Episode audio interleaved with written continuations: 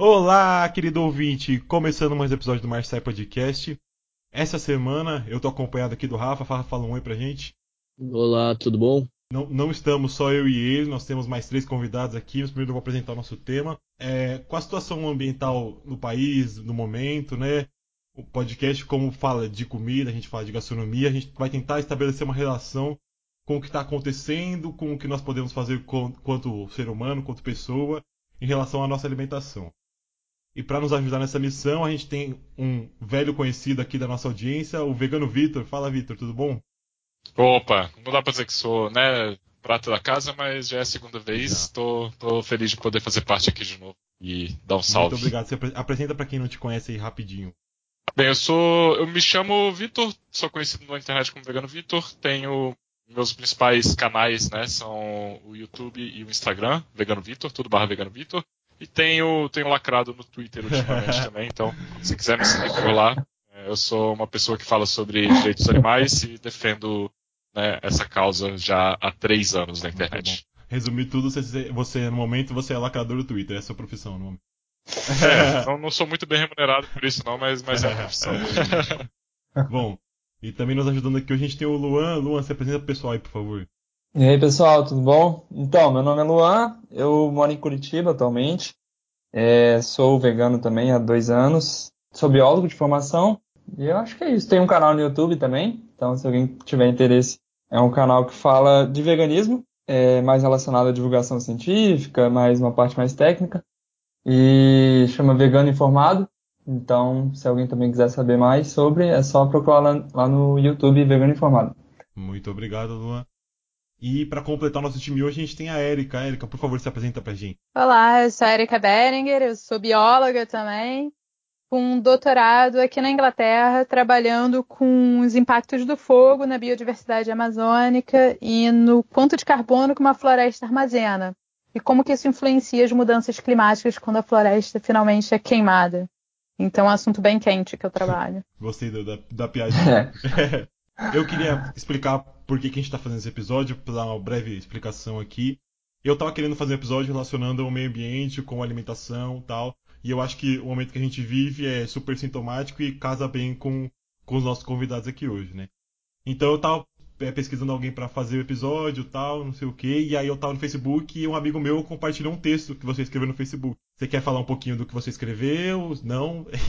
Nossa, foi, foi, foi interessante, assim, né? Eu tava de férias, na verdade, eu tava em Madagascar, na Ilha do Amor, e eu tava de férias em Madagascar quando estourou na mídia a questão dos incêndios na Amazônia, e eu comecei a ver muita gente falando muita coisa, e principalmente muita gente falando, não, mas todo ano queima, é natural.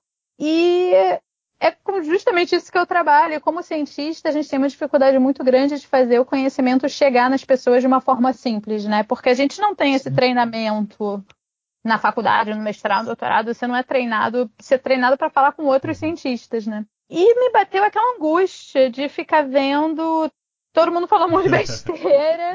Foi a hora que pensei que é hora de trazer todo o investimento público no desenvolvimento da minha carreira e da ciência do meu país, né? Porque eu fiz graduação é, no Brasil, eu falei, bom, tá na hora de eu levar isso de novo, fazendo um textão, mas não tão ão, né? Levando um pouco de conhecimento desses anos todos, de 12 anos que eu tenho de Amazônia, 10 trabalhando com o impacto do fogo. E foi aí que eu fiz o texto nessa de levar um pouco o que é o fogo, a situação atual do fogo que a gente está vendo, uh, ah, para o público mais geral e tentando ser um pouco menos. usar um pouco mais de jargões científicos, né? Tentando ser mais acessível. E eu fiquei bem surpresa que, na verdade, muita gente leu, assim. Eu... e, eu tinha, eu tinha botado. Foi um dia que eu acordei dando um monte de entrevista, porque na Inglaterra é, a mídia sempre me procura com relação ao fogo na Amazônia, porque eu sou brasileira, trabalho com isso mas na mídia nacional nem tanto, né? Eu já tive, já tinha saído na mídia nacional, mas não, não tenho seguidores no, no, no, no Facebook ou no Twitter, não tinha, não tinha muita coisa, assim, nem sabia que dava para seguir no Facebook nesse nível. E daí eu fiz o meu Facebook é todo bloqueado, então postei só para os meus amigos e daí todo mundo abre, abre, abre, eu naquilo, como que abre, né? Assim quase. Daí eu botei no público e o negócio viralizou, o que demonstra que tem muito interesse, né, das pessoas entenderem é, o que é a Amazônia, por que, que ela está queimando. E eu acho que isso muito tem a ver também com finalmente ter chegado a nuvem, né, de fuligem em São Paulo. É, sim, com certeza. É, eu, eu, queria falar que acho que o post, na época que eu vi, lá, tinha, sei lá, 50 mil compartilhamentos, sei lá, 50 mil curtidas, alguma coisa desse, dessa, dessa casa, assim. E pro Facebook, que é uma rede que já aparentemente para mim tá meio que morrendo, é uma coisa bem grande, né? Sim, e foi muito interessante que várias pessoas que demonstraram interesse são pessoas que eu nunca chegaria, que não fazem. É, que não são do meu convívio ou da minha bolha, né? O que eu quero dizer, assim socioeconômica, cultural e geográfica. E então foi muito legal ver assim, um monte de gente de idade comentando, sabe? Sei lá, eu acho que são adolescentes, né? Pessoas com cara de nova uhum. na foto. E, então ver assim outras demografias que não são as que tem no meu Facebook, que é dos 30 e poucos anos. Então foi muito interessante ver isso e ter essa repercussão toda. Agora no Twitter não teve Sim. tanto. No Twitter chegou só acho que uns 3 mil é, reações. Não tenho muita certeza, para ser sincera. Porque chega uma hora que você para de contar porque não dá. Bom, e, e, aí eu encontrei a Erika, mandei uma mensagem para ela, tal, a gente começou a conversar, só que eu tinha que fazer ainda a ligação com a alimentação. E aí, para mim, na verdade, faz todo sentido, porque eu imagino que o Vidro pode poder falar mais, e o Luan também, que o movimento vegano também tem um super, uma super relação com esse, com esse tópico. O que você imagina, Vitor? Primeiro, eu queria só fazer uma, uma, análise, né? Como eu moro em São Paulo, e eu sou uma pessoa que estou ligado, assim, me preocupo com as causas ambientais também, eu vi o céu ficar preto. E antes de ver o céu ficar preto, eu não ouvi nada na notícia, apesar da floresta estar tá queimando já, né, há 16 dias antes de Sim. chegar aqui em São Paulo. Então existe uma questão muito preocupante de, de classe, né, de quais são as vidas que importam, né? São, são as vidas do, do povo que mora no Amazonas, no Pará, né? No, no Acre. Por que, a gente só está se importando com isso agora que chegou em São Paulo, né? Isso diz muito sobre uh, como que a nossa sociedade tá, tá, se construiu, então fica essa crítica também, né? É, e, e, eu fiquei muito, muito impressionado, porque realmente a gente teve que ligar as luzes de casa quando chegou essa né, essa, eu, eu, essa esquuridão aqui, às três da tarde aqui, aqui na minha casa, Paulo. sei lá, era meio-dia já tá começando a ficar escuro. Eu falei, putz, vai chover. E aí não, assim, ficou escuro uhum. até, sei lá, a manhã seguinte. Pois é, sim, é, é, bem, bem, foi bem bizarro, foi bem bizarro, uma coisa meio de filme.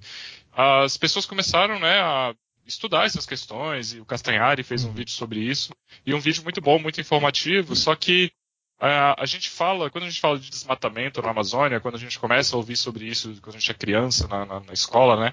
As pessoas, ah, desmatamento, desmatamento é errado, desmatamento é ruim. Só que ninguém nunca fala exatamente por que, que a gente está desmatando, né? E a gente fica com aquela impressão de que é para vender madeira. E Sim, na realidade existe caso, né? também venda de madeira. É, e eu acho até Sim. que os professores não, não, não eram, pelo menos na minha época, tão informados nessa questão. É, é, claro que existe venda de madeira, né? Eles aproveitam o máximo que eles podem para ganhar dinheiro ali.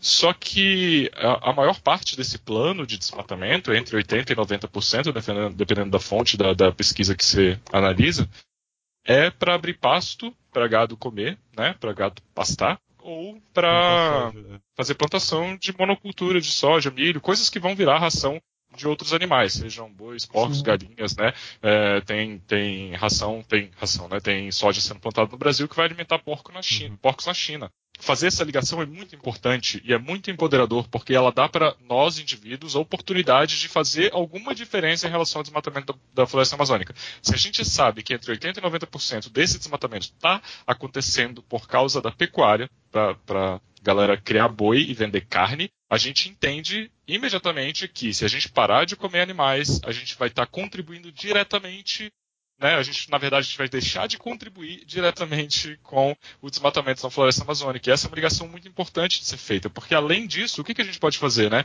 É, fazer protesto na rua? Qual é a efetividade disso? Né? Mandar e-mail para os nossos políticos? Qual é a efetividade real disso?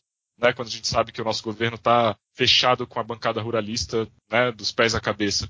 Então, é, é, saber disso, essa informação é muito, muito importante, não só para os animais, né, que vão é, deixar de ser criados nesse, nesse sistema terrível que a gente cria eles, e, mas também para nossa floresta e para a gente entender que a gente é parte de todo esse sistema, né? Que nada funciona de uma maneira isolada, sozinha e que a gente pode sim fazer uma mudança individual que vai impactar muito mais pessoas, muito mais animais e, claro, a, a, a natureza, o meio ambiente de uma forma geral. Ah, eu acho que, na verdade, o Vitor já falou bastante coisa aí, falou muito bem. É, eu acho que, na verdade, a maior, é, a maior questão, assim, com relação ao, a esse tema agora, né, que está em questão aí da, do desmatamento, das queimadas, é a questão da gente saber que nós, como indivíduos, né, como o Vitor mesmo falou, a gente tem o poder na, nas nossas mãos de fazer com que isso diminua, né? Porque acabar é quase impossível, que a gente sabe que tem outras questões, né? Então, saber que o indivíduo, né, o cidadão, ele tem a capacidade com, com o poder de compra dele, no caso, né, do que, que ele vai estar comprando ou não, de poder influenciar nisso. Porque eu lembro que quando saiu né, as notícias, né, que ninguém estava sabendo mesmo antes, então foi, foi meio que surpresa assim, para todo mundo, né? Que, que tendo essas coisas, essas queimadas todas acontecendo lá. E demorou para isso chegar até aqui, né, pra gente. Mas é, quando chegou, aí o pessoal ficou bem é, é, comovido, né, e, e, e mexido, né, com, com, com, isso tudo. E aí, aí teve alguns, algumas manifestações, né, passeatas e tal, em algumas cidades aqui no Brasil.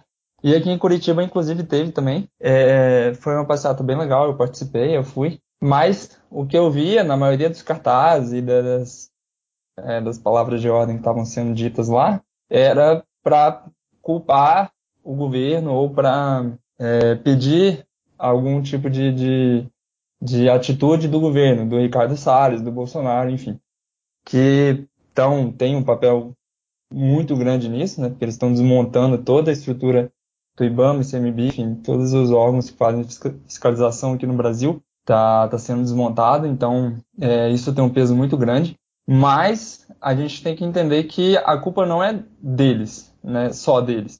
Nós também, como indivíduos, a gente tem culpa nisso. A gente, quando consome uh, os produtos de origem animal, né?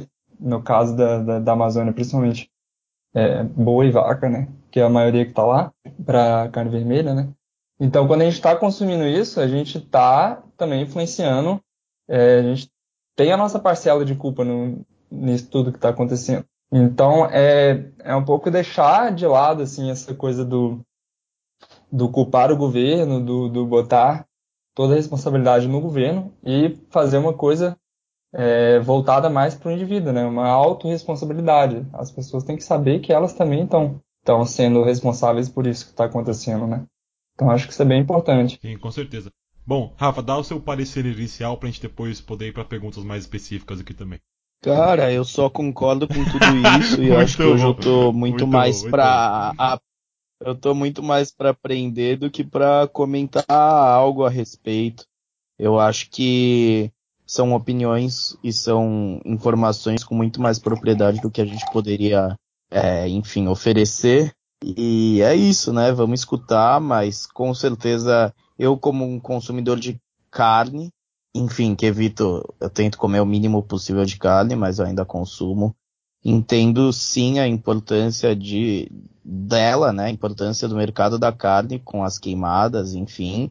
E é isso. É, o que é possível da gente fazer no dia a dia é diminuir ao máximo esse consumo, ou pelo menos procurar fornecedores minimamente decentes, é, que por mais caros que sejam, com certeza a proteína vai ser de uma melhor qualidade. E com uma um cuidado maior, supostamente, com o meio ambiente. E é isso, então vamos aprender hoje, que acho que isso é o mais é o, o, fundamental e é o mais importante, e é o que eu acho que todo mundo precisa nesse momento tão crítico no nosso país, né? Com a política em geral.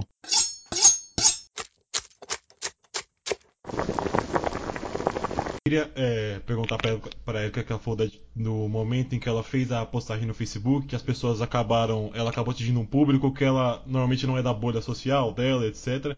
Então eu queria que você tentasse explicar assim pra gente como você faz, como a, o, o, cientista no momento pode fazer para as pessoas se sentirem afetadas por uma coisa que está acontecendo a, sei lá, 10, 15 mil quilômetros da casa dela, sabe? Porque a, o cidadão médio comum aqui de São Paulo, ele pensa, ah, pô, tá queimando a floresta na puta que pariu. Para mim não faz diferença nenhuma, sabe? O céu ficou preto uma vez em São Paulo no ano, tanto faz, sabe? Como, como fazer as pessoas se sentirem afetadas por isso. Eu, eu sei que existem diversos fatores que vão afetá-las diretamente daqui um ano, já estão sendo afetadas, mas como fazer as pessoas se sentirem afetadas por isso? Nossa, essa é a pergunta de um milhão de dólares. mas por isso que estou aqui para ajudar a gente a responder. Eu adoraria saber, uhum. porque 10 anos trabalhando com fogo, a gente sempre tentou, faço parte de um grupo de pesquisa que a gente sempre tentou ao máximo levar os resultados de uma maneira palatável para o público em geral, né? Então todo artigo novo a gente faz press release. É, uma coisa que é legal aqui na Inglaterra é que a gente tem muito estímulo do, do do departamento de imprensa né, do, do, das universidades para divulgar os artigos na mídia, inclusive a mídia, no caso do Brasil, né, não só a mídia daqui da Inglaterra. Então, a gente tem muita ajuda em como fazer um press release, em como tornar um artigo mais interessante para o grande público. Cortar com qualquer coisa, as pessoas têm que conhecer, né? Ninguém vai conservar sem conhecer. Então, é Sim. é despertar esse interesse, esse conhecimento, essa, esse brilho no olhar, né? Sobre diferentes temas. E nem todo artigo e nem toda ciência é interessante para o grande público. Eu já tive artigo que eu não lancei para a Agilize porque simplesmente não era de interesse para o grande público. Eram coisas muito mais voltadas, seja em termos de metodológicos ou como de calcular certas coisas que só fazem sentido dentro do avanço da própria ciência por si só, mas para o grande público em geral não, não, não tem sentido. Então, trabalhando com fogo na Amazônia, eu sei que é um tema muito sexy, né? É um tema que as pessoas têm interesse, porque é a Amazônia, e mesmo na família, né? Fica assim, nossa, mas você luta com a onça! muito bom. Pô, acho que não, cara. Adorei, adorei ah, essa faculdade de Rambo que as pessoas fazem também, né? Total, total, assim, eu fico imaginando o que, que minha família acha que eu aprendi na PRJ, né? Prova de zoologia 1, lutando com a onça. mas eu tenho, eu tenho que falar uma coisa que eu passei na manifestação, né, que teve aqui em São Paulo pela Amazônia, e cara, um dos gritos que eu achei mais sensacional e mais bizarro era quando eles pararam na frente do Banco Central e começaram a berrar algo do tipo: vocês aí de cima são da motosserra, aqui embaixo é o povo da floresta. Eu achei ah, isso legal. incrível, né? É, você vai uma vez na rua, ou enfim, mas na Paulista e você se considera um povo da floresta. é incrível. Eu acho é muito é isso. Essa galera tá mobilizada, foi pra rua, perdeu horas do seu dia defendendo uma causa porque eles têm o um interesse. Então, e o que, que criou o interesse vai saber se foi, não sei, o brinde do Kinder Ovo, que em algum momento foi uma onça, sabe? ou se foi o Globo Repórter, ou se foi, vai saber, ou o colégio, vai saber. Eu acho que é muito difícil do cientista chegar no público em geral e despertar esse interesse, mas eu acho que esse é o primeiro passo para fazer as pessoas no meio da Paulista gritarem: Eu sou o povo da Sim. floresta.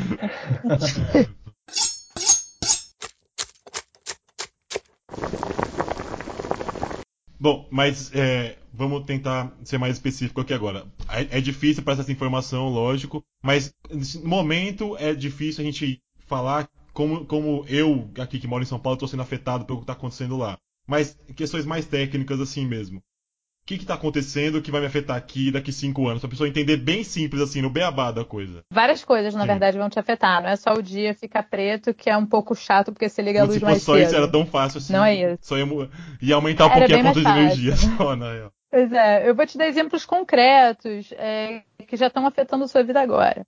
Um deles é que em anos que tem mais incêndios, em anos de, com, um número muito alto de incêndios, como 2019 está parecendo que vai ser, aumentam os números de casos de atendimento hospitalar de crianças com menos de 5 anos por causa de problemas respiratórios, aumentam em 200%. Só que Nossa. criança com menos de 5 anos não vai sozinha para o hospital. Sim. Então, Sim. tem o pai ou mãe levando. Só que o pai ou mãe que está levando está saindo do trabalho. Ou seja, você está tirando um trabalhador do seu trabalho o que tem é, é claramente um impacto na economia, porque a pessoa não está desenvolvendo né, o que deveria estar tá desenvolvendo naquele dia, para levar a criança, está botando um custo extra no SUS, porque está tendo que atender aquela criança, fazer uma nebulização, passar XYZ, e dependendo, alguns casos são bem mais sérios e demandam até internação, dependendo se você está bem no meio de uma comunidade muito afetada, etc.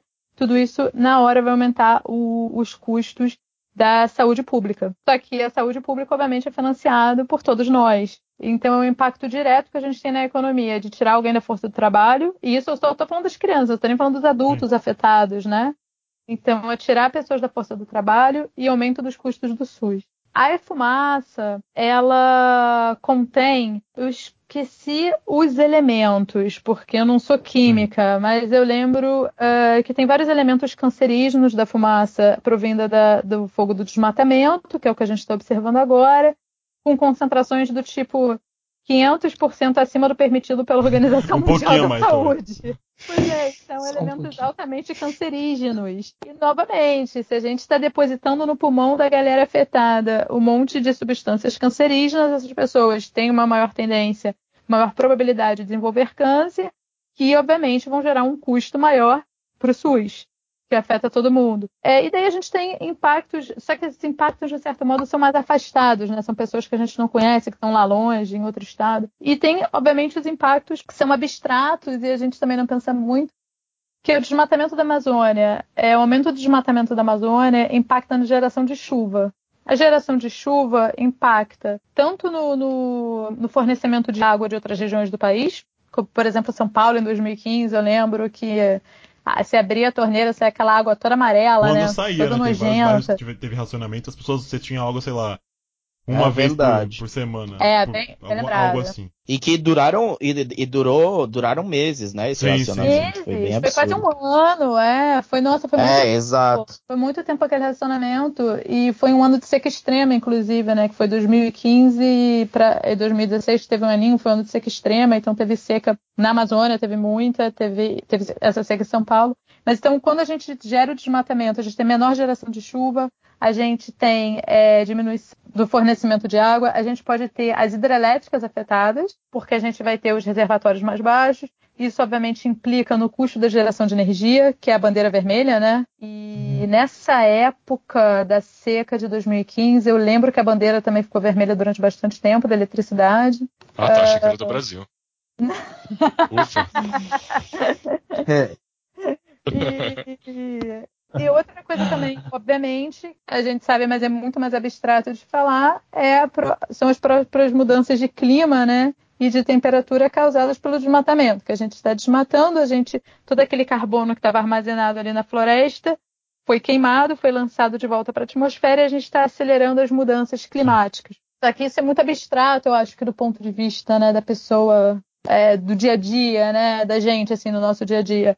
Eu acho que a conta de luz e o fornecimento d'água são duas coisas que são um pouco mais é, palpáveis, só que é difícil da gente relacionar direto com a Amazônia no nosso dia a dia, né? É, afinal, o filho do nosso presidente falou que não existia, né?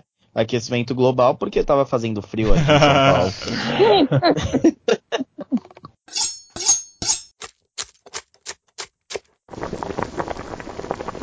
Érico, você acha que existe uma, alguma possibilidade nos próximos, talvez, cinco anos é, ter um colapso urbano em São Paulo por falta de água e, e, consequentemente, de energia aqui? Nossa, olha, eu não sei. Eu não, eu não, não sei responder essa sua pergunta e, e também não sei te dizer, olha, talvez não em cinco, mas talvez em dez. O que a gente sabe é que a Amazônia ela tem um ponto de colapso, então foi uma ótima palavra que você, que você escolheu.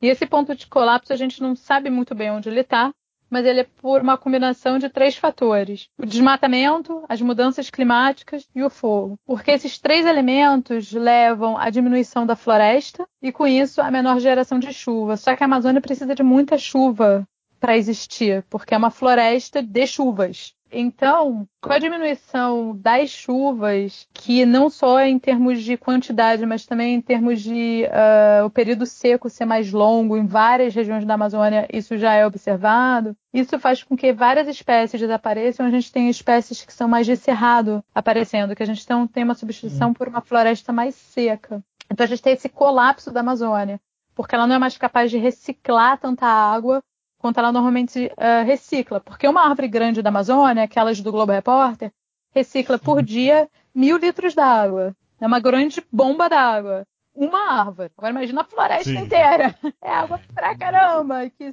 são os rios voadores, né? Aquelas nuvens de chuva que saem da Amazônia e chegam, vão irrigar o país todo, né? Então, eu não sei te dizer o colapso de São Paulo quando é que vai ser. Eu não sei nem o colapso da Amazônia.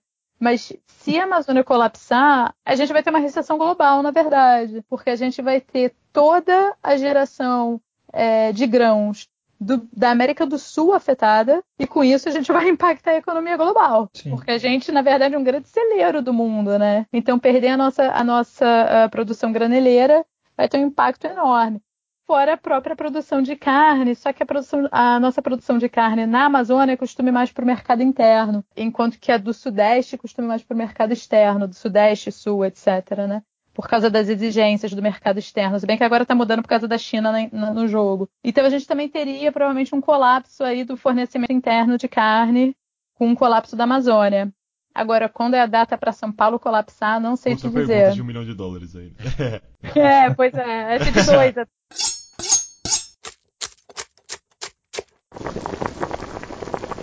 Tem várias pessoas eu ouvi um, um, um argumento super médio aí do, do pessoal é que ocorre todo ano tal. Essa, essa situação já foi bem discutida na mídia em geral. Acho que pouco, pouco resolvida, mas bem discutida. Que essas queimadas estão ocorrendo agora, elas são incêndios que ocorrem, além de todo ano, são de forma natural, de forma espontânea. E acho que você já meio que respondeu isso, porque você, como você disse, a Amazônia é uma floresta que, onde chove muito, então é uma coisa muito difícil. Pode ser um, uma parte leiga aqui da, do, da minha fala, mas eu imagino que seja muito difícil ocorrer um incêndio de forma espontânea na Amazônia pelo próprio ecossistema dela. Você tem como explicar pra gente o que está acontecendo, se é isso mesmo? Você está certíssimo, é semi-impossível.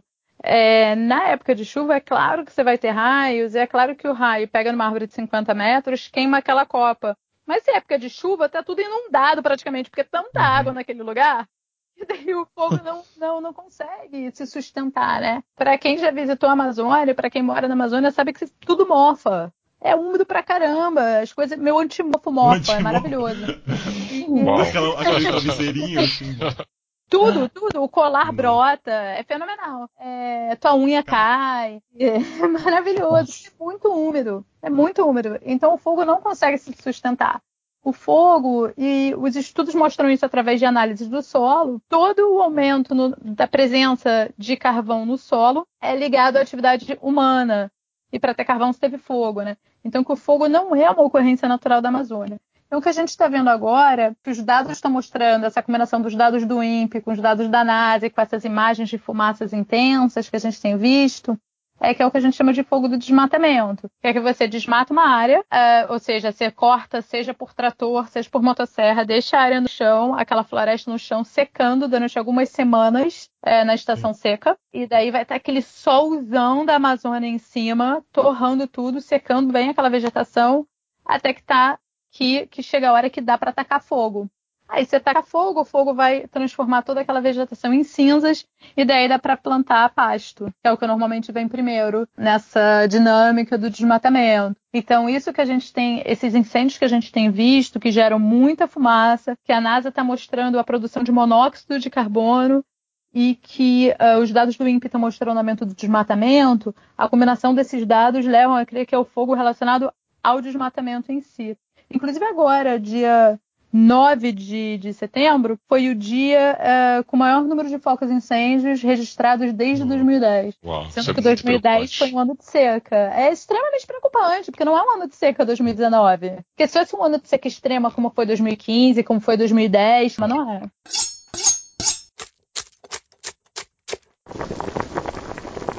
já que foi mencionada a questão do aquecimento uhum. global, né, e da extinção de outras espécies, uma das coisas que também não é muito de conhecimento comum é que a indústria da carne, a pecuária de uma forma geral, né, não, não só da carne de boi, mas a indústria da carne de uma forma geral, ela emite mais gases, né, ou, ou deixa eu reformular isso, ela é mais prejudicial, ela contribui mais para o aquecimento global do que toda a indústria de transporte juntas, somando carro, Sim. avião, trem, navio. Então, isso tá, tá nessa conta, o desmatamento, por exemplo. Né? Essa indústria ela também é a maior responsável pela extinção de outras espécies. Isso também está ligado com o desmatamento. Né? A gente é, tem espécies sendo extintas aí a cada semana porque as pessoas estão desmatando e queimando a floresta, né, não só essa, mas várias outras ao redor do é, para aumentar espaço, criar mais gado, plantar mais soja. E a, a melhor maneira, antes né, de, das pessoas venderem o carro e começarem a andar só de bicicleta, elas ajudam muito mais na questão ambiental se elas deixarem de comer animais. Então, isso é uma outra coisa, uma outra. Né, o, meio que o veganismo tem três bases principais. Uma delas é o meio ambiente. E, e, por isso que é tão forte, né? Por isso que a gente, claro, a gente fica muito, muito triste quando acontece um desastre como são essas queimadas, que não é um desastre ambiental, né? É um desastre governamental, um desastre político, um desastre né, de projeto de país que está indo por água abaixo. A gente fica feliz, de certa forma, com a oportunidade de fazer essas conexões e, e de fazer mais e mais pessoas perceberem que a gente tem a, a possibilidade de né, mudar um pouquinho isso tudo. Adorei a piadinha no final.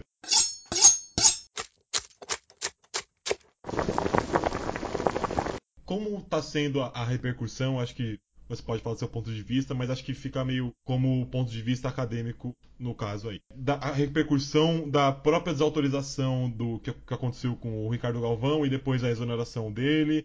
Primeiro desautorizar ele, depois demitir, falar que ele mentiu, e aí depois ele dá entrevista falando que não é isso, mas aí vai o, o Salles lá na, na Globo News e fala que não, que ele está equivocado, e, e, fica nessa guerra de narrativas que no final a gente pro cidadão comum, a gente acha que os dois têm o seu ponto de vista e, e, e não é, e ninguém tá mentindo, sabe? Cara, esse é um ponto extremamente importante. É, eu tenho duas colocações a respeito. A primeira é que a comunidade científica, tanto brasileira quanto internacional, Uh, assim que o Salles começou a descredibilizar os dados do DETER, né, do sistema de monitoramento do INPE, todo mundo caiu em cima falando, mas o INPE é uma das instituições mais reconhecidas do mundo e em termos de desmatamento, é sempre citada. Hoje eu estava numa, numa palestra, hoje, sobre desmatamento em Gana, na África, e a palestrante vira e fala: É, mas infelizmente a gente não tem dados, uh, uma série histórica do desmatamento, né, de como ele vem se comportando ao longo dos anos, porque a gente não tem uma instituição como o INPE no Sim. Brasil. E isso, uma palestra que eu estava hoje aqui em Oxford, na Inglaterra, e uma palestra sobre Gana, e estão citando o INPE. Caramba, porque caramba. Extremamente reconhecido, extremamente reconhecido. Os dados, as análises de matamento do INPE não são feitas só pelo INPE, né? Elas também são tem outras instituições que fazem. Maryland nos Estados Unidos é uma das outras que é super reconhecida nas análises de matamento. Todo ano os números são bem parecidos entre essas instituições que analisam desmatamento na Amazônia brasileira. O que mostra que então os dados não, tão, não tem um dado maluco, é uma, dissonante, é uma, é uma né? Que na verdade internacional, é verdade. Exatamente, exatamente. E o INPE é uma super referência, então teve bastante uh, repercussão no meio acadêmico de como assim, de repente, a gente está falando que um dado não é verdade. A gente pode argumentar contra a interpretação uhum. do dado, mas contra o dado em si, uhum. não tem como. E aí é que entra a minha segunda colocação, que é o seguinte: a maior taxa de desmatamento que a gente já observou foi no primeiro governo Lula, nos anos 2004 e 2005, que o desmatamento na Amazônia chegou até 27 mil quilômetros quadrados por ano. Agora ele está na faixa, ele vinha na faixa dos 6, 7, com esse aumento que teve em 2018, 7 mil por ano. E na época, em 2004 e 2005, o Bolsonaro já era é, deputado pelo Rio de Janeiro ele nunca questionou os dados do INPE. Ele nunca descredibilizou o INPE. Mas agora ele descredibiliza. Então, quando chegou a 27 mil quilômetros quadrados, não era um problema para a imagem do país, que é o que ele falou agora. Não eram dados falsos. Por quê? Porque o governo era da oposição? Então era conveniente a história dele? Só que agora que não é conveniente com a história dele, então os dados são falsos? Pô, não tem nem coerência nessa história, né? Então, o que eu acho muito problemático disso é que quando você começa a questionar os dados, aliás, de uma instituição governamental, porque o MP está dentro do MCTI, né, do Ministério de Ciência e Tecnologia, Sim. mas aí o que, que, é o que, que você vai, é o próximo que você vai questionar? Você vai questionar se a eficácia da vacina? Exatamente o que eu pensei aqui. É. Nem dá essa ideia. Nem precisa é, dessa ideia, né? Então, pois é, então questionar o dado é uma coisa muito séria que pode ter uma repercussão muito grande é, na nossa vida no geral, né? Sim. Então, por exemplo, se a gente fala, não, os dados de homicídio no Brasil estão errados, os dados de furtos, então a gente não planeja segurança, segurança uh, urbana por causa disso, segurança pública.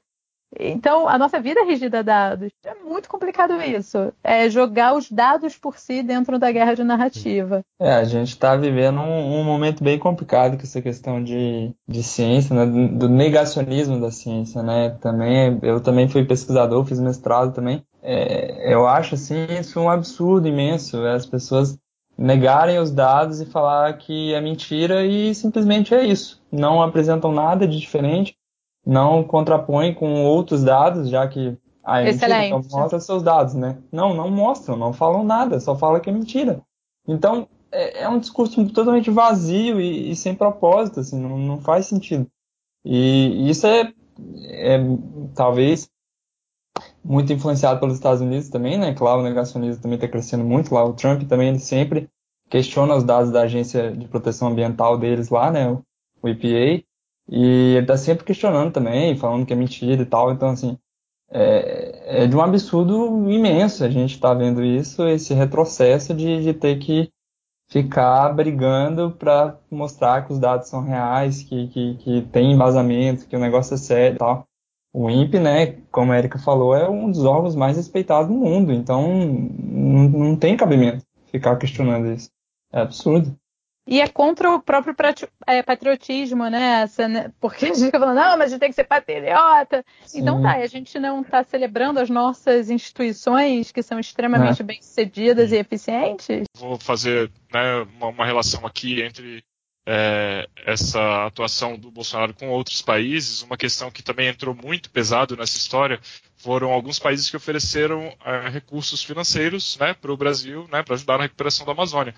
E o Bolsonaro criou intrigas com, né, com é, o Macron, com o presidente dos países, e as pessoas disseram: ah, nossa, não, eles querem vir aqui para tomar conta da Amazônia. E aí o Bolsonaro falou: eu não vou deixar isso acontecer, porque tem que ser patriota. Mas a realidade é que o Bolsonaro ele não quer esses recursos. Ele não quer receber dinheiro e ajuda estrangeira, porque quando você recebe esse dinheiro, não é tipo, ah, toma uma grana aí e faz o que você quiser. Sabe? Não é a mesada do seu pai, que você pode né, ir pro cinema ou comprar, sei lá, um sapato.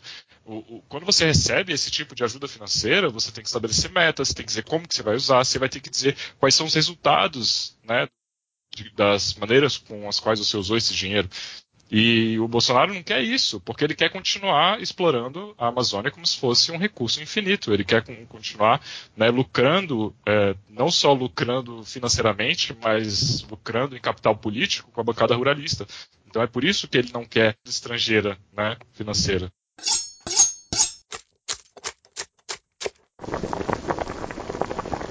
Voltando um pouquinho da questão da, da você tinha falado nessa dessa pergunta das queimadas, é que eu estava lendo um, um, texto que você participou do, do Eco, tem, uma, tem algumas falas suas, é, falando da Teresa Cristina, que falou que, se, que a mata é queimada, mas depois ela consegue se recuperar, que assim não tem problema e tal.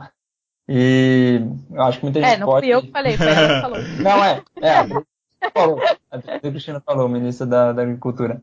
Ela falou isso. É, exatamente. E eu acho que talvez muita gente também possa pensar igual ela, achar que, que a natureza, é, que, a, que a Amazônia consegue se recuperar assim tão fácil. Você, eu pensei em você falar um pouquinho sobre isso também, que acho que talvez as pessoas podem também ter esse, essa ideia meio equivocada dessa, é, dessa recuperação assim da Amazônia, que a gente sabe que ela é bem complicada, não é tão fácil assim. Essa é uma pergunta excelente, porque muita gente está acostumada com a dinâmica do fogo, em outras florestas, né? Como as florestas do Mediterrâneo, as florestas da Califórnia, ou mesmo o Cerrado, uhum. né? Que o fogo Sim. faz parte da dinâmica da floresta e queima. E uma semana depois já tem um monte de coisa brotando, e tem um monte de semente que, inclusive, só começa a germinar depois de passar o fogo. É, tem, todo, tem todos uns processos né, que foram desenvolvidos com relação à presença do fogo. A Amazônia não é assim, porque justamente ela não evolui com fogo. Então, é, depois que o fogo passa, a floresta vira um queijo suíço. É, a gente começa a ter uma mortalidade muito grande de árvores. Ela é maior no primeiro ano depois do fogo, mas ela se mantém elevada pelos próximos cinco anos. Então não é como se o que a gente estivesse vendo agora é o resultado final, pronto, já deu. Até daqui a uhum. cinco anos, então a gente vai ter em 2024, né? Já venceu tua garantia de tudo que é eletrônico que a gente tem em casa em 2024, mas a Amazônia não. Lá ainda tem árvore morrendo, sabe? Sim. E e o que, que, isso significa? Significa que a gente está perdendo matrizes, né? O que a gente chama da, da, das árvores que vão, que vão conseguir gerar sementes para ajudar na regeneração, na recuperação daquele lugar. Uh, mas isso é particularmente problemático uh, se, é uma, se é uma floresta muito isolada, né? Se é o que a gente chama de fragmento, tipo uma bolinha de floresta, uma área pequena de floresta, num lugar cercado de pasto. A gente vê muito isso, por exemplo, uh, na, na Mata Atlântica, né? Que a gente vê aquelas. A gente vê o topo do morro, Sim. tem floresta, né? Na Amazônia tem bastante fragmento, está cada vez mais fragmentada, mas principalmente ali no arco do desmatamento, que é onde uh, uh, o desmatamento é mais estabelecido, que é o sul da Amazônia, né? E o, e o leste. Então a gente começa a ter esses fragmentos. E, e, recuperar esse fragmento é muito difícil, porque não tem de onde vir semente. A semente não vai surgir do nada ali, não vai brotar, né? Você precisa que um bicho ou o vento leve do lugar X para o lugar Y. Mas se o lugar X está muito distante, um monte de bicho já não consegue cruzar esse, mar de pasto ou de soja do lugar X para o Y. Ou o vento não leva, não é suficiente para levar essa, essa semente. Então, florestas muito isoladas têm um problema muito grande na, na própria regeneração, que foi o que eu estava falando nessa entrevista do Eco sobre essa fala da Tereza Cristina, que era justamente sobre essa questão dessa ajuda do Macron, né, de 20 milhões de reais para regenerar a Amazônia. Agora, uma coisa que, que é essencial é que toda atividade de reflorestamento é muito cara. Dá muito trabalho, é muito cara. É muito mais barato evitar destruir a floresta. Sim. É que, que, coisa mais impressionante. pois é, tipo, vovó já dizia que é melhor prevenir do que remediar, né? Então, Sim. é basicamente a Amazônia a mesma história, é a filosofia da avó. Agora, é claro que a gente precisa de uma série de mecanismos. Em áreas que já estão muito desmatadas, não adianta, a gente vai ter que remediar. E daí é investir em iniciativas de, de, de reflorestamento, por exemplo, como por exemplo em áreas de proteção permanente, né, que é beirada de rio, encosta, etc. Agora, em áreas que ainda tem muita floresta na paisagem, a gente vai ter uma geração do que a gente chama de uma floresta secundária, né? Que é a floresta que, que começa a crescer ali, ressurgir ali. Só que é muito importante entender que essa floresta é completamente diferente da floresta que existia antes. Completamente diferente. Sim. Não é porque tem um monte de árvore junto que é uma floresta igual a que a gente tinha antes, entendeu? São coisas é. diferentes. É como se eu falasse assim que, cara, se eu botar meia dúzia de gato aqui na minha sala, é igual uma savana africana, porque tem mamífero lá e tem mamífero aqui. Não, são coisas inteiramente diferentes. Né? Então, o grupo de espécies é outro, que vem nessas florestas uh, secundárias que estão nascendo em áreas desmatadas, ou mesmo em florestas primárias que nunca foram desmatadas, mas estão recuperando do fogo. O grupo de espécies é totalmente diferente. O número de indivíduos por espécie é totalmente diferente a gente começa a ter muita espécie do que a gente chama de espécie generalista, aquelas que crescem em todo lugar. No Sudeste a gente se vê gambá em tudo que é lugar, Sim. por exemplo, né? Gambá, qualquer Sim. lugar que tem meio matinho, o bicho já dá, já está se reproduzindo, está de boa, porque ele come lixo, come não sei o que. É tipo isso, é o bicho que a gente chama que é generalista. Então, tanto a fauna quanto a flora são totalmente diferentes nesses lugares, totalmente diferentes. E tem iniciativas que ajudem a acelerar o processo de recuperação seriam ótimos em lugares que daí já não tem mais floresta nenhuma.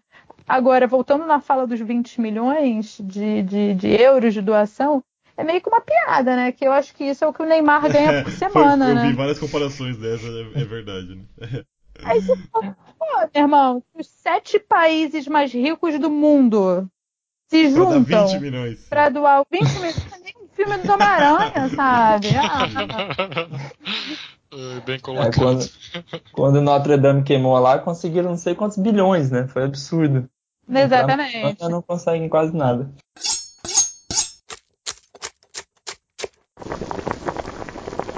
Eu queria aproveitar que você já entrou no tema um pouquinho. É, quando você teve presente na sua pesquisa lá na Amazônia, hoje o, o questionamento das próprias instituições que gerem essa a, a, a coibição do desmatamento, etc., está sendo muito questionado. Quanto você viu da atuação de instituições como o IBAMA, como o, o CONAMA, o, o ICMBio? É, é, muito interessante, porque nesses 12 anos de Amazônia eu já vi muita coisa diferente. E o primeiro lugar da Amazônia que eu fui, que eu morei um tempo, foi no Mato Grosso, foi Alta Floresta. Foi bem no meio da Operação Arco de Fogo. Isso faz parte do Programa de Prevenção e Combate ao Desmatamento da Amazônia, o PPCDAM, que foi lançado justamente é, como uma resposta a essa super taxa de desmatamento de 2004 e 2005. E uma das, das da, dos programas era, era o seguinte: os 36 municípios da Amazônia brasileira com maior taxa de desmatamento eram embargados pelo governo federal.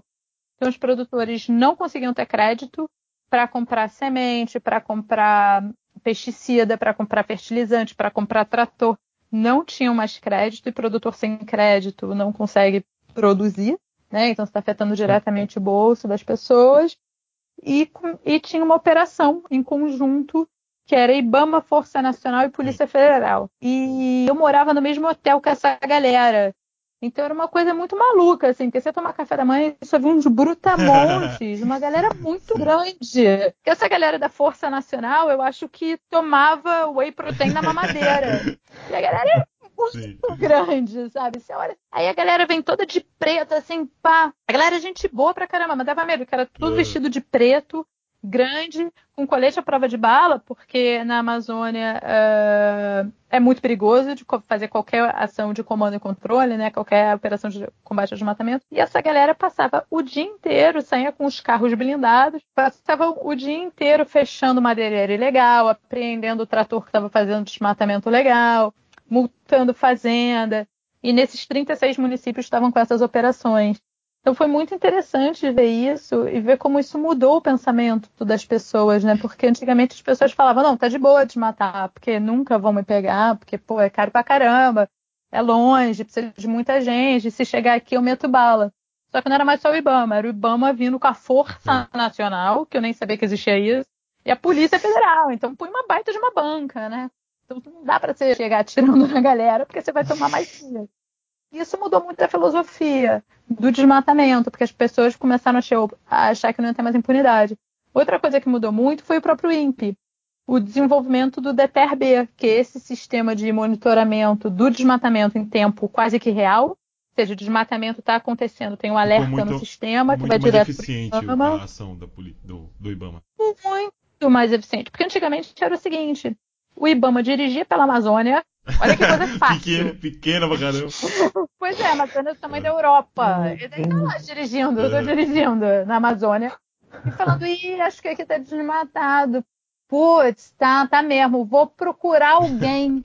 Gente, isso é muito Nossa. maluco. Aí o que, que os produtores faziam? Sagazes, eles desmatavam, eles deixavam uma beira de floresta na borda da estrada. Porque daí você tá dirigindo, Sim. você e Bama, e você não vê, você tá vendo floresta. Aí você fala, pô, não, aqui dentro não tem mais floresta. Com monitoramento de satélite, essa gambiarra já não rola. Porque para o satélite, dane-se se você deixar uma bordinha na beira Sim. da estrada ou não. O satélite vai pegar ali o buraco, né? E isso também mudou muito. Você escuta muito produtor rural falando, não, é porque agora o satélite vigia. Então é muito interessante você ver como tudo, como esses efeitos no chão, né? E o ICMB, eu trabalho dentro de uma, de uma, de uma floresta nacional, né, de uma unidade de conservação. Com certeza, só de ter o carro do ICMB andando para cima e para baixo já evita que tenha, por exemplo, roubada de madeira, né, que o madeireiro invada ilegalmente. Ainda invade e ainda tira madeira ilegalmente, mas diminui. A presença dessas instituições leva a diminuir uh, uh, atividades ilegais.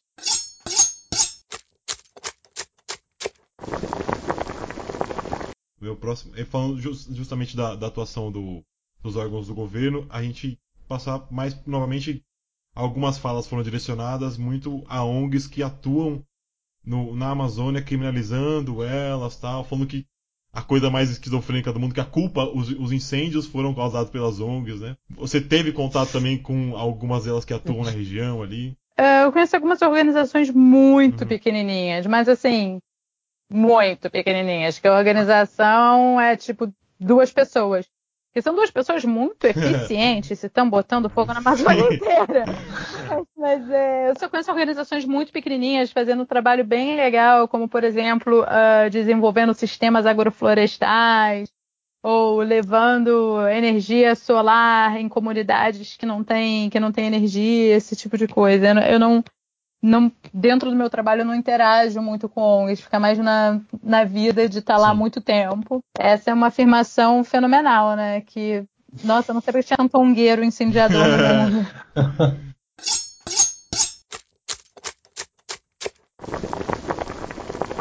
Então, Vitor, é, em relação às queimadas, né, e tudo isso, você, eu sou longe de, enfim, qual, qualquer acesso, né, eu não, não tenho, eu não, não, não tô na bolha do veganismo e nem conheço pessoas veganas tal.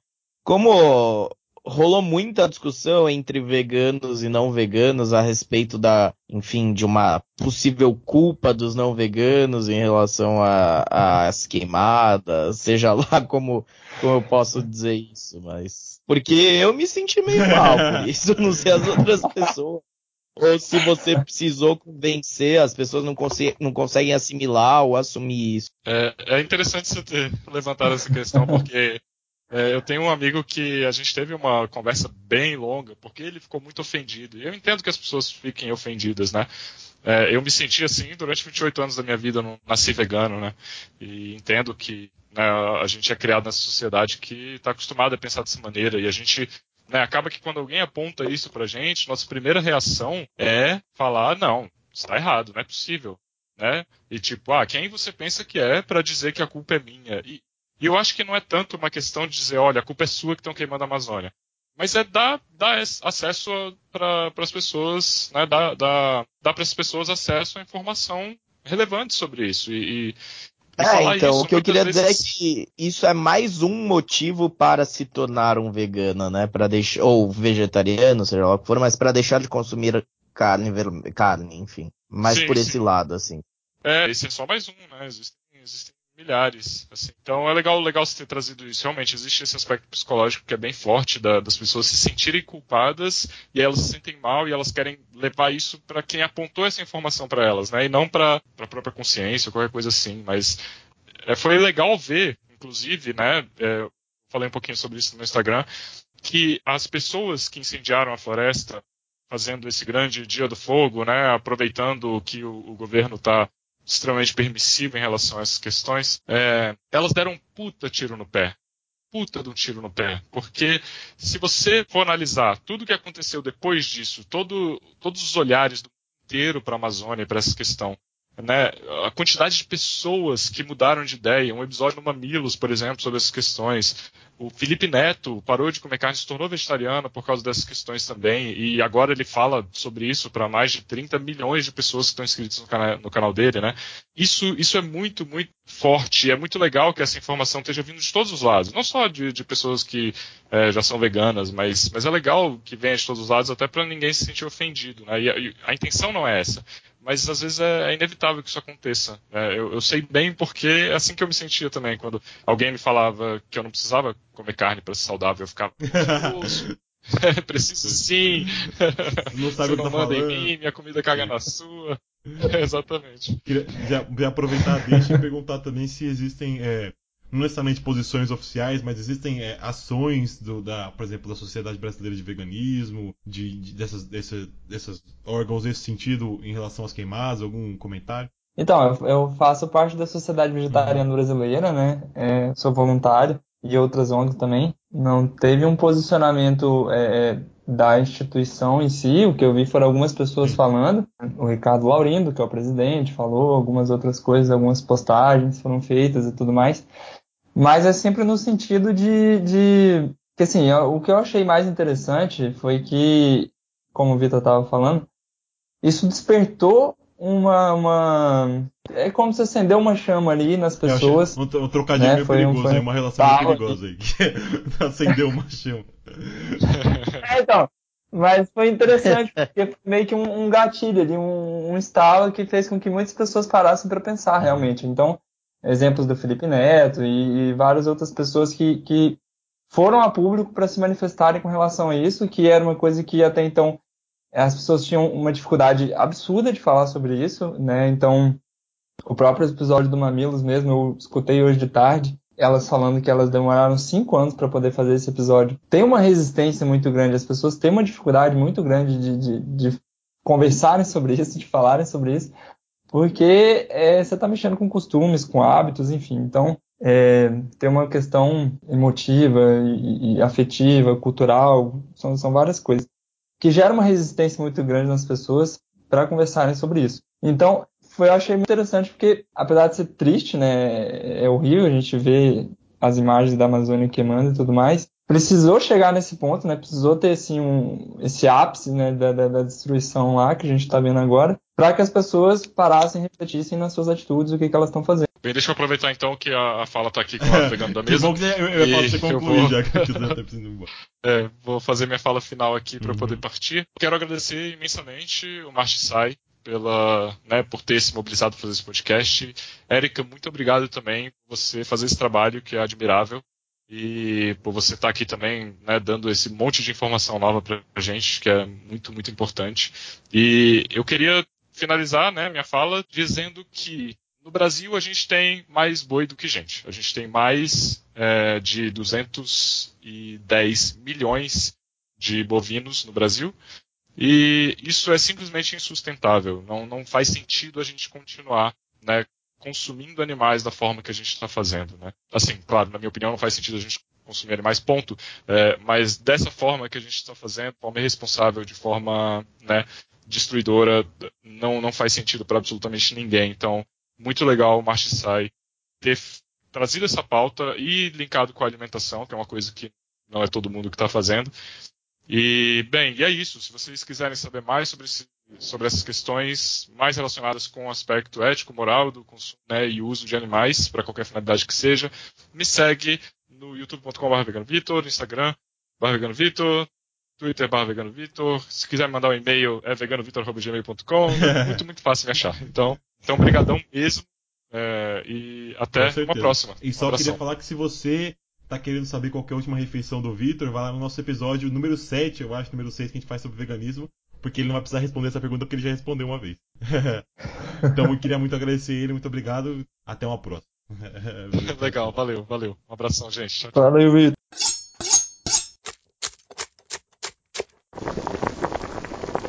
há uns tempos atrás eu vi uma palestra num, enfim, num simpósio de gastronomia que chama MED, né? Eu acho que eu já comentei disso no, em outros episódios.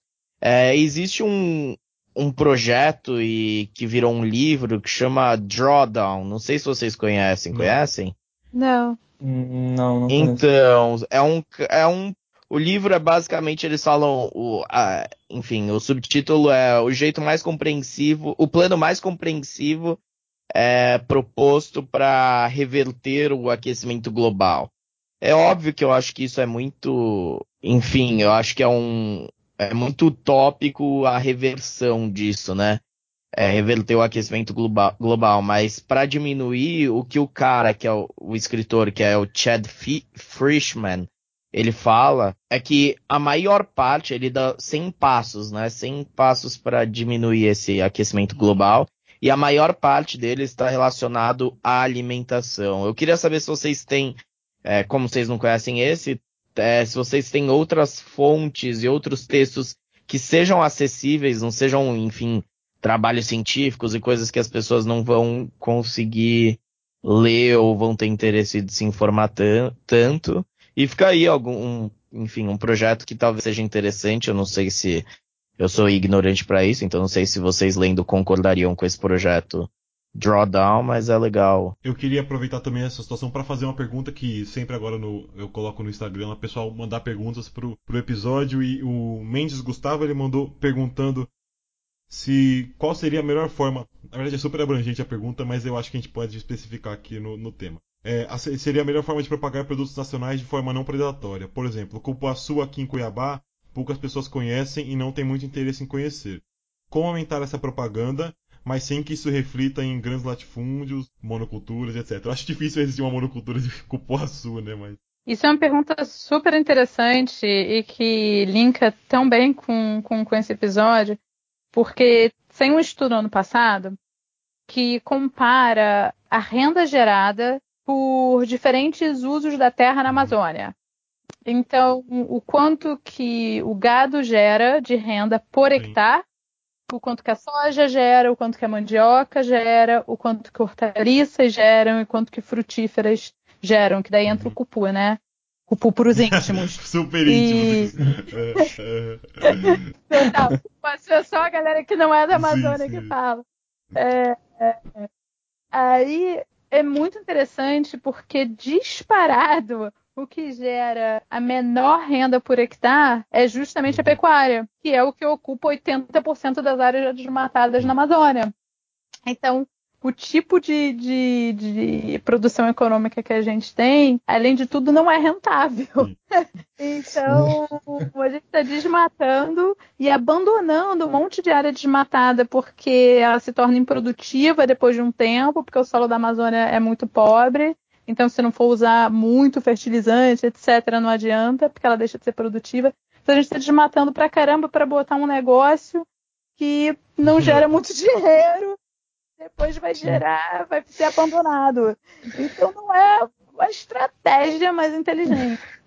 As frutíferas, é, e... que nesse estudo do ano passado, as frutíferas são uma das é, dos cultivos mais rentáveis justamente por hectare. Então isso é muito interessante, é, que linka bem com essa pergunta do cupu. Agora, como tornar certas coisas mais populares, como tirar tirar da Amazônia, como por exemplo, né, o cupu, Uh, eu já não sei. Eu sei que, por exemplo, no Rio de Janeiro, é, nos anos 90, a Malhação foi responsável, a novela a Malhação foi responsável por aumentar muito o consumo de açaí no Rio de Janeiro.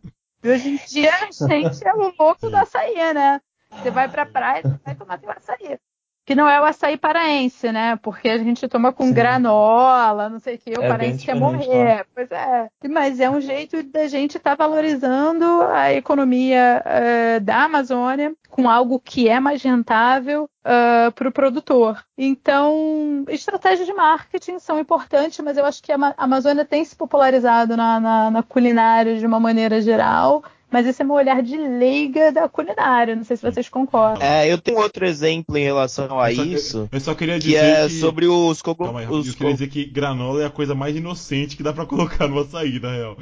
Pensei de colocar leite condensado, paçoca. É. Ah, daí. Ah. Sim. Não, então, eu queria outro exemplo, acho que além do cupuaçu e que, e que traz uma renda direta a um povo, aos índios, por exemplo, é o cogumelo Yanomami, né? Que, enfim, o Instituto Socioambiental trouxe é, com o apoio do Alex Atala e tudo mais, mas é isso, é um cogumelo nacional que é super difícil de, enfim, só existe aqui no Brasil, né? E cogumelo geralmente é um produto tão gourmetizado, né? E as pessoas não têm nem ideia que a gente tem um produto nosso, nacional, que é diretamente ligado a uma tribo indígena, que são os Yanomamis, e que é super rico, né? Como Só é que é tem lá. Legal. Então, na verdade, ele chega para cá desidratado, né? Pelo menos aqui oh, em São Paulo. O Instituto Socioambiental com o Alex Atala, eles desidratam porque é a melhor forma de é, conservar, né? Na verdade, os índios desidratam a pedido deles. E assim, uhum. eles têm uma super produção desse cogumelo e não tem saída. Então, eles não sabem nem como. O Instituto Socioambiental estava conversando isso com uma moça de lá. Ele super ajudou porque não existe uma saída para esse cogumelo. Então, existe uma produção, né, ou enfim, uma caça por esse cogumelo gigantesca e eles não têm nem como vender. E assim, é um produto super nobre, é sensacional esse cogumelo por ele ser desidratado é, é, a lenha, né, a fumaça, então ele tem uns aromas meio defumados e tudo mais. Enfim, é muito interessante. E é um produto muito menos conhecido que o cupuaçu, que o cupuaçu, que ajuda diretamente uma tribo indígena, ninguém tem ideia disso. Enfim, fica aí uma é, dica de é, produto é, nem, a ser pesquisado. Vou nunca botar no Google agora. Mas, é, mas a, a, Amazônia, como colocar entre várias aspas aqui, como região, como tópico, tá super hypada né, na gastronomia, entre aspas também, no momento, né? Tem vários. E até existe uma discussão o quanto isso representa a nossa cozinha como paulista, como, sei lá, carioca, que é uma coisa super distante nossa, mas ao mesmo tempo é uma coisa super de raiz, né, na verdade.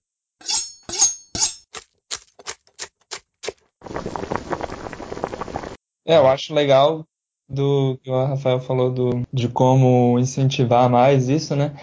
Eu acho que uma, mas aí é quem tá lá, né? Eu falando aqui de Curitiba é complicado. Mas, é, por exemplo, a questão do Fundo Amazônia e tudo mais, tinham vários projetos que eram é, investidos lá em questão de, de projetos mais comunitários, que, que dão mais subsídio para as comunidades conseguirem produzir, né? Algumas, é, algumas formas de, de, de produção mais artesanal, digamos assim. Mas é, se esses projetos tivessem mais investimento, né, conseguissem é, crescer mais e, e tivesse mais ajuda né, de infraestrutura e, e logística, enfim, é, eu acho que isso ajudaria bastante. Então, aí entra aí depois marketing para conseguir vender essas coisas, né, que tem que, tem que vender, porque é, seria, seria muito bom se a gente tivesse mais acesso a esses produtos, por exemplo, que são aqui do Brasil, né, e a gente nem conhece. Por exemplo, esse cogumelo aí eu nunca tinha ouvido falar.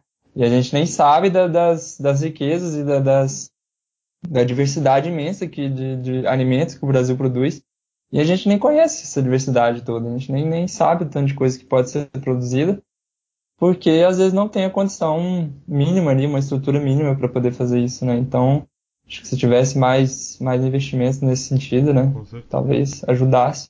Não, e não só na parte de alimentação, eu assisti um episódio do da Vice, sei lá, também não é uma coisa muito confiável, mas sei lá, uns dois anos atrás, dizendo que eles estão procurando uh, as grandes. Na verdade, que é um projeto para demorar, sei lá, 10 anos. Estão procurando a, a, cura, entre mil aspas, aqui, de doenças que, sei lá, estão na humanidade há muitos anos, as florestas tropicais, né? Agora eu não lembro na região, se era na Tailândia e tal. Sim. Então, existe justamente essa busca também. A floresta em pé ela não só impacta é, positivamente no sentido ecológico, mas ela também tem essa exploração científica, no caso.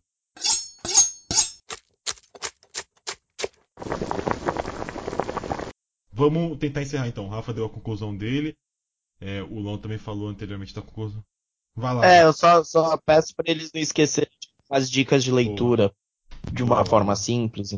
Ah, sim. Bom, quiser começar. É... Não, mas... Você quer falar alguma coisa? É. Quem quiser. então dá um tempinho pra ela pensar aí. Sugerir aqui pro pessoal que, assim, é, muito dos, dos, das coisas que a gente lê é mais é, estudos científicos, né, que são, são produzidos e, divulgados, e aí tem os relatórios que são gerados, né, relatório da ONU, da FAO, do IPCC, que foi o relatório mais recente que teve sobre o uso do solo e mudanças climáticas. Então, assim, só que são linguagens técnicas, são leituras dificílimas, e então, assim, é difícil para o público leigo é, acessar. Mas é um, uma, um, um, site que poderia sugerir é o site da SVB, Sociedade Vegetariana Brasileira, svb.com com, agora não lembro se é .com.org.br.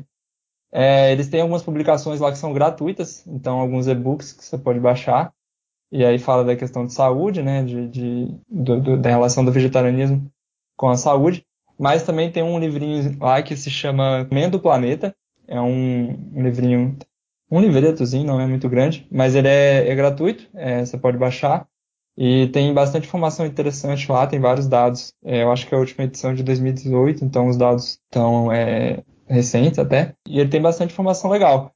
E agora a sua, Erika, por favor. Se conseguiu, deu tempo de pensar aí ou não. Eu pensei em várias coisas. Primeiro pensei numa série que foi feita no Brasil chamada Amazônia SA, né? Amazônia Sociedade uhum. Anônima. Eu acho que tem quatro episódios, uma coisa assim, tá no YouTube. Eu não lembro se na época ela foi feita por Fantástico, alguma coisa assim. Cada episódio tem 10 minutinhos, as imagens são em HD, são maravilhosas. Mas é uma série que dá uma perspectiva muito boa da complexidade socioeconômica e ambiental da região. Então, o Amazônia S.A. eu super recomendo. É bem acessível e é muito legal, é muito bonito de ver, né? Agora, em termos de livros, eu pensei em dois aqui, mas eu, acho, eu vou falar de um que eu acho que é muito interessante, que é o Colapso, que é um livro que fala como uh, civilizações ao longo da história humana, então tem, por exemplo, a Ilha de Páscoa, uhum. sabe assim? É, como é que civilizações colapsaram, uh, muito provavelmente por causa da, da, do empobrecimento dos seus recursos naturais. Então, como a superexploração dos recursos naturais levou ao colapso de diversas civilizações no mundo, como as, as, as, as civilizações da, da Mesopotâmia, por exemplo, etc. É bem interessante. porque eu acho que é muito importante entender que o meio ambiente é mais do que, olha, o bichinho bonitinho. Sim, o bichinho bonitinho tem o valor intrínseco dele de estar vivo por si só, mas existem vários outros tipos de valores, né? Uh, e o deles é utilitário. Para que, que serve aquele bichinho bonitinho? Serve para muita coisa. Então, acho esse livro muito interessante para entender como que a destruição dos recursos naturais pode levar a mudanças de clima, que geram colapso de civilizações, ou simplesmente acabar com a energia que existia para uma determinada civilização, etc. E um outro livro é tangencialmente assim importante, mas é um problema que eu não falei, é que várias das doenças que a gente tem hoje em dia uh, vieram, na verdade, foram chegaram no homem através das florestas tropicais, através do desmatamento das florestas tropicais. Eram doenças que já existiam em outras espécies e fizeram pulo para os seres humanos, como, por exemplo, a AIDS, o ebola, a própria malária. São doenças que existiam, não ocorriam em seres humanos e agora ocorrem. E com o, desmatamento, com o avanço do desmatamento, é muito provável que mais doenças façam esse pulo de, de outras espécies para a gente. O que obviamente coloca a gente em risco. E Sim. a própria gripe, né, é, é, uma das doenças que fez o pulo.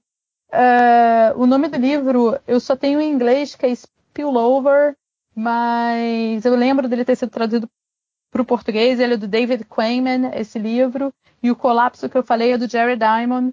São dois livros que eu recomendo para entender outros impactos né, menos discutidos uh, do desmatamento. Não, só uma, uma sugestãozinha que eu lembrei agora aqui também.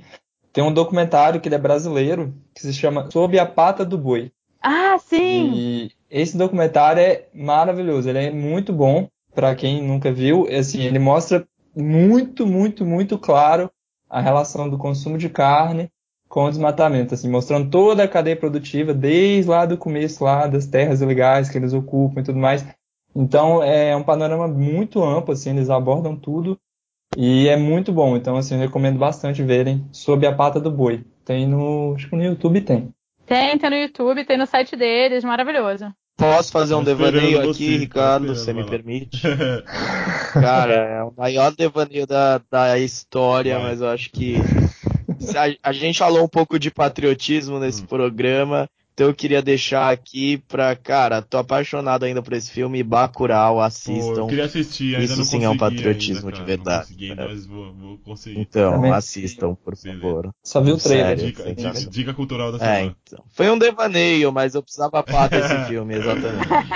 Bom, eu acho que, pra tentar concluir aqui, eu queria depois pedir a conclusão da Érica. Eu acho que é um tema que foge bastante do que a gente está acostumado a falar. A gente tem sempre tentar é, agregar cultura e sociedade falando de comida. Mas eu acho que esse episódio em específico foge bastante, por exemplo, você dar uma, uma noção do último episódio, a gente falou com a Carolina Hora, a gente conversou bastante sobre serviço, sobre salão, sobre cerveja, sobre diversos assuntos.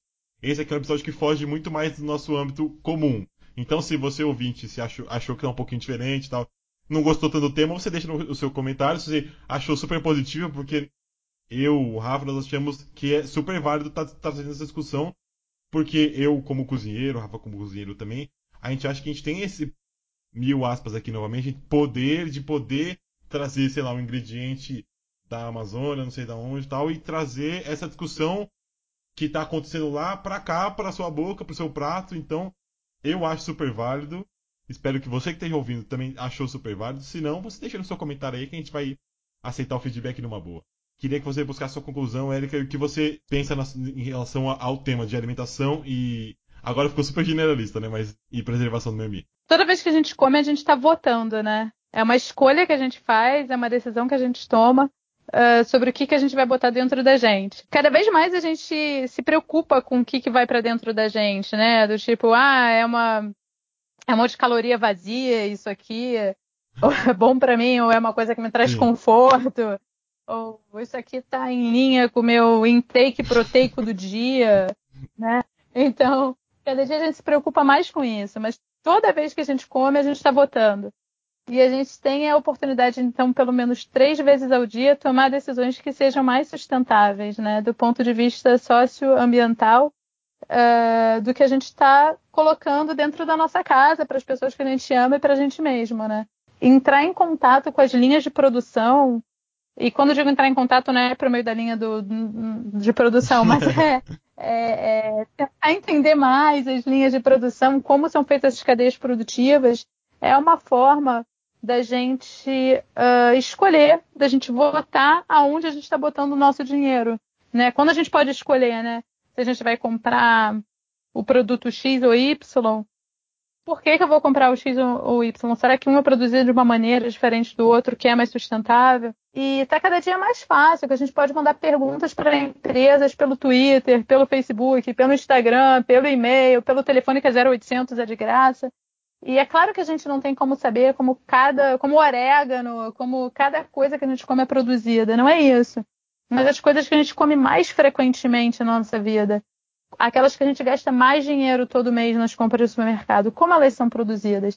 Isso é uma coisa que eu acho essencial, que eu tento fazer na minha vida, mas é claro que não é perfeito.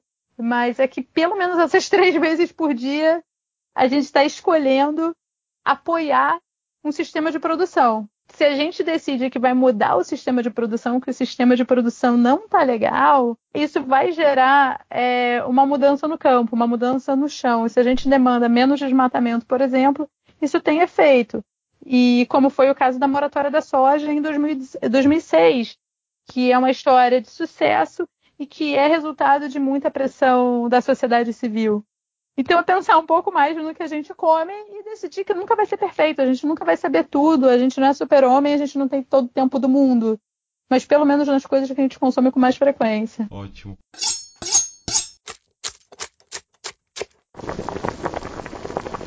Bom, então agora eu queria trazer uma coisa bem mais tranquila, bem mais light aqui. É, a nossa última pergunta, com todo entrevistado, todo convidado que vem aqui, é a última refeição. Então eu queria começar pelo Luan. Luan, se você falar uma picanha sangrando, bicho, vai ficar bem feio para você. Então, pode, por favor, a sua última refeição, cara. Minha última refeição foi meu almoço. Já era, então. Cara, foi uma. Foi uma mistureba de coisa, mas não, era. Não, não, ah, Luan. ele eu, quer saber eu expliquei a errado. Última refeição, refeição antes de morrer, cara. Essa não. foi filosófico aqui agora também. Eu falei que era mais tranquila essa, hein? Nossa, eu achei que era uma coisa mais fácil, era só falar. Não, eu falei assim, nossa, comeu bem então no almoço, hein, bicho. A última refeição, caraca. Bom, se for levar em consideração. É uma comida e uma bebida. Comida a e bebida. Comida é, comida se você não bebida? tomar nada, tudo bem, né? Mas é a última refeição, eu vou querer tomar alguma coisa, eu acho. Cara, é. Assim, eu sou muito. A minha alimentação é muito simples, assim, é muito básica, mas se for ver o, o alimento, a comida que eu mais gosto, é o arroz e feijão mesmo, o clássico brasileiro. Se eu comesse arroz e feijão na última, assim, eu já estaria satisfeito. Não, não precisa de nada muito chique, não. Eu não. Ousadíssimo, cara, né, velho? Um dos desejos mais humildes arroz que eu já feijão vi. e você tomar um copo d'água junto, aí você vai pro céu, mano. Ah, aí a gente pode botar um, um suco de laranja, uma coisa. Ah, já usou mais, já usou mais, mandou um suco de Arroz, Ai. feijão e suco de laranja. Mas é, eu, eu, eu, sou a favor da comida simples, é porque as pessoas é, é, ficam muito. É até legal até puxar um gancho aqui que as pessoas falando, ah, que veganismo é caro, que é difícil ser vegano, não sei o quê. É, é, a alimentação ela tem que ser uma coisa simples, ela tem que ser uma coisa fácil para você ter ali no seu dia a dia. Não precisa ficar inventando moda e querer fazer a torta de não sei o que, de não sei da onde que você viu lá fulana fazendo no Instagram e ficou maravilhoso. Não, beleza, é legal fazer uma vez ou outra. Mas eu acho que a comida do dia a dia tem que ser o mais simples possível, assim, pra, pra gente, lógico, nutricionalmente é boa, né? Mas eu acho que para facilitar as pessoas também a terem acesso à comida é, é, de qualidade, não precisa ficar inventando muita moda. Então, assim, eu, a minha comida é super simples e eu, pra mim, o arroz e feijão é a minha comida não, preferida. Não fechou. Sem dúvida. A gente já teve cada coisa, a gente já teve vieira, a gente já teve ricota, quarteirão com, quarteirão, sei lá, Big Mac com Coca-Cola. Nossa. É. Eu tá nessa linha, viu? Eu tá nessa linha. o que você quiser, pô. O meu seria o X Caboquinha. O X Caboquinha é, é um, é um sanduíche. X Eu não conheço, não conheço. Pois é, eu tô com muita saudade do X Caboquinha. Comia muito quando eu morava em Manaus, que é pão na chapa, com queijo coalho e tucumã. eu, vi, eu, vi, eu, vi, no Instagram do Rede esses tempos agora. Nossa, eu sou a louca do X Caboquinha. Lá tem a pizza X Caboquinha, então... Queijo coalho com tucumã é a vida, é a vida. E, o, e a bebi pra beber? Putz, aí eu acho que um suquinho sem açúcar tá de boa, mas aí pode ser qualquer suquinho. Digo posso pra gente fechar no tema aqui. Pode ser um ah, cupu, é. pode ser um é. cupu, pode ser uma graviola. Então, beleza. A gente vai encerrando o episódio por aqui. Eu queria que só, se for de interesse, vocês passassem, começar pelo Lua de Nuvem, a rede social, o canal do YouTube, o que tiver para passar. Certo. Bom, então, primeiro agradecer né, o convite de vir aqui falar sobre isso. Achei que foi bem legal a, a conversa, foi, foi bem produtiva. E se quiserem saber mais, eu tenho um canal no YouTube, que é o Vegano Informado. Então, é só me procurar lá. Tem o Instagram também, mas assim, eu sou bem, bem pouco é, é, é, ativo em redes sociais, não posto quase nada. Mas o, o YouTube é onde eu estou focando mais. E então, se quiserem saber mais, é só dar uma olhada lá. E é isso, acho que foi, foi bem legal. E como a Erika falou, quando a gente come, a gente está votando, né? Então, é, a mudança do mundo começa pelo nosso prato, né? A gente também pode ter uma influência muito grande é, nas, nas escolhas que a gente tem porque a gente está comendo. Então, acho que, que isso é muito válido e a gente tem que é, pensar mais sobre isso. Boa. Beleza? Bom, e você, Erika, se quiser passar sua rede social, se não tiver interesse também, quiser ficar sem passar também, não tem problema. o meu Twitter eu uso para divulgar ciência e para falar do que está rolando na Amazônia. É, por exemplo, hoje teve um peixe elétrico com a maior descarga elétrica do mundo. Eu já vi isso, achei sensacional. Muito maravilhoso. Mostra o quanto a gente sabe pouco da Amazônia, né? Então, eu uso meu Twitter bastante para divulgar sobre a Amazônia, sobre ciência na Amazônia, ciência que eu faço, de outros colegas. E é arroba Erika com K, underline Beringer. E é a única que eu uso, na verdade, porque o Facebook é o que eu te falei, eu só uso para os amigos para falar besteira mesmo. e quiser passar o site que está lá no seu. que você postou no Facebook, quiser passar no Twitter, que é a. Ah, bem Lembrei que eu fui. o site da é redeamazonasustentável.org. A gente tenta botar os nossos últimos artigos. A gente tem é, policy briefs, né, que são é, documentos feit feitos para é, desenvolvedores de políticas públicas sobre os diferentes temas na Amazônia. Põe as reportagens, que se bem que agora com, essa, com a história do fogo a gente não conseguiu atualizar com tudo que a gente fez. Uh, mas é, dá para acompanhar bastante a pesquisa que a gente faz, que é multidisciplinar, né? Então envolve pesquisadores de diferentes áreas, não só da ecologia, que é o meu caso. Tá bom. Então, queria agradecer a todo mundo que ouviu. Deixe seu feedback aí no Instagram, deixe seu feedback no, no, no seu agregador de podcast. Um abraço, mais tarde ficando por aqui. Tchau. Tchau. Tchau, tchau. tchau, tchau.